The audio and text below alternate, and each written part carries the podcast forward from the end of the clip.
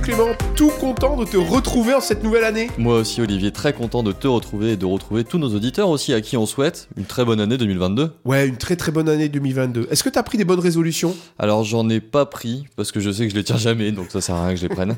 J'abandonne. Et toi? Ouais, moi, j'ai décidé de découvrir plein de nouveaux outils cette année. Ah, je te reconnais bien là. Et pour commencer l'année, tu nous en as trouvé un super rigolo. Et j'ai envie de rigoler, moi, en 2022. Ouais, pour bien commencer avec une petite touche de fun, un petit outil qui a été développé par l'équipe de l'université Paris-Saclay et qui s'appelle Plus fort que PowerPoint. Plus fort que PowerPoint, c'est tout en un, un seul mot. C'est tout un programme, ça. Ça veut dire que sur le net, je tape plus fort que PowerPoint en un seul mot. Ouais, alors on vous mettra le lien dans la, dans la description de ce podcast, mais globalement c'est ça, c'est un site web, donc plus fort que powerpoint.univ.paris-saclay.fr, mais en gros c'est un site euh, web, donc que vous allez retrouver en ligne. Et en fait, plus fort que PowerPoint, c'est un petit outil d'animation qui va vous aider à animer des ateliers ou des sessions de formation en présentiel. Donc c'est vraiment un outil d'aide à la formation.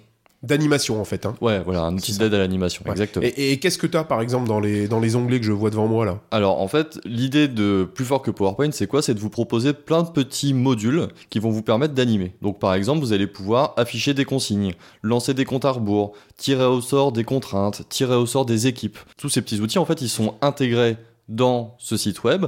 Vous n'avez qu'à cliquer sur finalement l'outil que vous souhaitez utiliser et vous allez très simplement pouvoir paramétrer à chaque fois ce- le petit module pour pouvoir ensuite euh, l'afficher sur votre euh, vidéoprojecteur par exemple. Donc, par exemple, là, si j'appuie sur le bouton euh, compte à rebours, Eh ben, si vous appuyez sur le bouton compte à rebours, vous allez avoir différents choix de minuterie, une minute, deux minutes, trois minutes. Si je clique sur trois minutes, hop, j'ai un compte à rebours de trois minutes qui se lance avec un petit gif animé et une petite animation très sympa. Vous allez voir, c'est très fun, c'est des couleurs très euh, criardes entre guillemets. Enfin voilà, Ouais, c'est très sympa, quoi. vivante. Très vivante avec du son derrière, donc ça permet vraiment d'animer de manière euh, interactive et engageante. Tu te rappelles, Clément, on avait vu un outil qui s'appelait Classroom Screen. Est-ce Ouais. qu'on peut comparer à ce genre d'outil ou est-ce que ça va un petit peu plus loin? On peut un peu comparer à ce genre d'outil, tout à fait. C'est un outil qui regroupe plein de petits modules que vous allez pouvoir utiliser à votre, à votre convenance. Alors, le, le petit plus de. Enfin, ou la petite différence qu'il y a entre Classroom, Classroom Screen et. C'est pas euh, facile à dire. hein. Non, il est compliqué celui-là.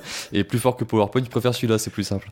C'est que dans plus fort que PowerPoint, à la base, il a été développé pour animer des ateliers créatifs. Donc j'imagine des ateliers de design thinking, des ateliers de voilà qui font euh, émerger de l'intelligence collective, comme dirait notre cher collègue. Et donc vous avez par exemple deux euh, modules qui sont tirer une contrainte de style et tirer une contrainte de format.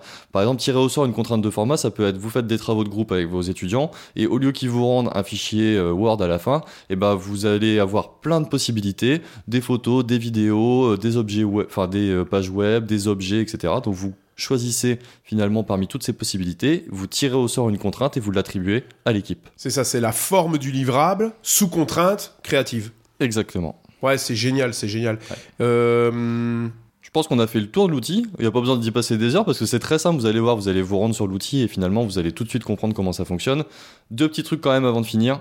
La première, c'est que vous allez retrouver une vidéo tutoriel qui est super bien faite, qui est très marrante et qui va vous permettre vraiment de bien comprendre comment ça fonctionne. Et la deuxième, c'est que vous avez la possibilité de télécharger la version PowerPoint.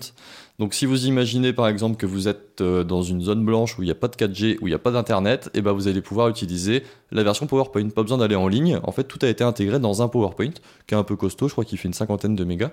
Mais vous ouvrez le PowerPoint, vous le lancez en mode présentation et vous lancez vos petits modules comme si vous étiez sur le site web. c'est ça, c'est plus fort que PowerPoint, mais avec PowerPoint.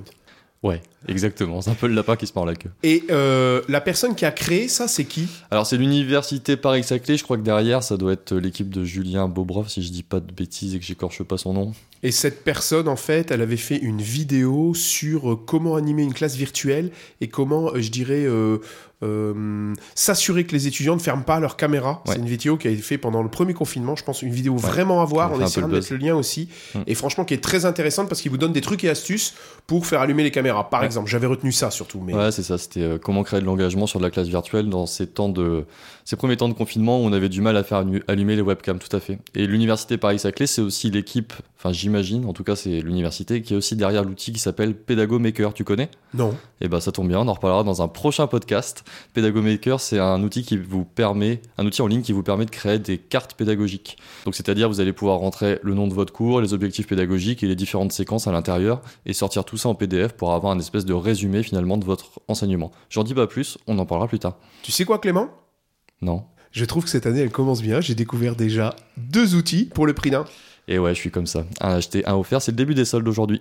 Exact. Salut John Singe. Salut, salut, salut tout le monde et on se retrouve sur les réseaux sociaux, bien sûr, comme l'an dernier finalement, hein, sur LinkedIn, sur Twitter, sur Facebook et sur notre site rendez-vous en terre digitale.com.